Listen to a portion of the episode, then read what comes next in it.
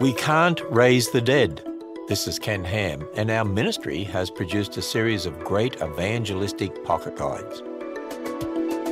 Yesterday, we learned that we can't save anyone. After all, the Bible teaches that unbelievers aren't just spiritually sick, they're dead, and we can't bring the dead to life. But what's impossible with man is possible with God. So our job is just to obey God, preach the gospel, call everyone to repent, provide answers for the hope that we have, contend for the faith, and stand boldly on the authority of God's word. We do what we can do, and then we trust the Lord.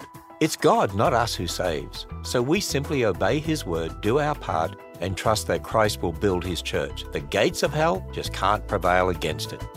Discover more about the message of the gospel and how we can reach others with the hope of Christ at AnswersRadio.com. Get equipped at AnswersRadio.com.